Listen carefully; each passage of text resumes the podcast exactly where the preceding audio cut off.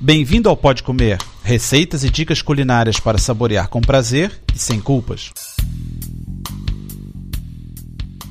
Olá, meu nome é André Alonso. No programa número 34, volto a falar de. Isso mesmo, frango. A primeira receita é de bifes de frango recheados e a segunda de frango assado à la campesina.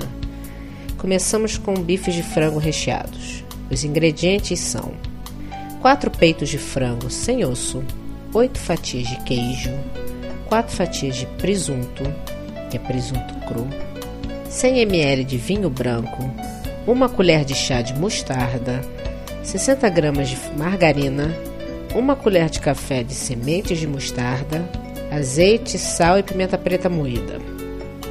Corte os peitos ao meio sem os separar e tempere com sal e pimenta. Recheie com uma fatia de queijo, sobrepõe uma fatia de presunto e finalize com uma de queijo. Prenda com palitos e frite no azeite de ambos os lados. Retire metade da gordura, junte o alho, deixe-os alorar e retire-o. Adicione a mostarda e refresque com o vinho. Deixe reduzir e retire do calor.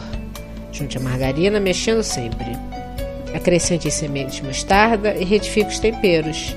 Sirva sobre os bifes de frango. Agora, o frango assado à la campesina.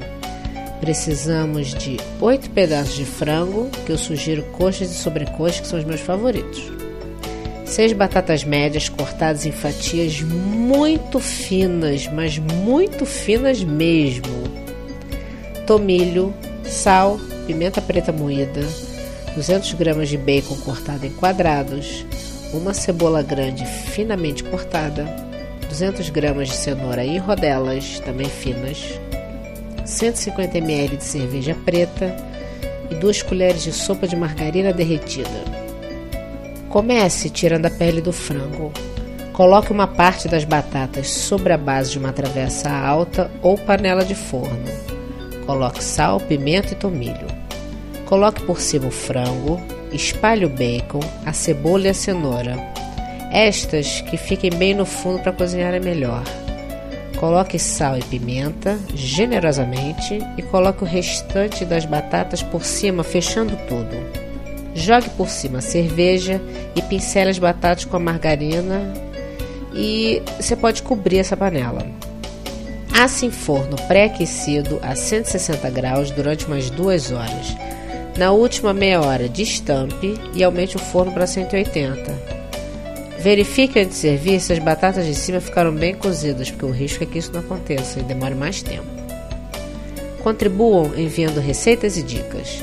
Para receber os lançamentos automaticamente, faça subscrição no iTunes ou através de RSS. Bom apetite!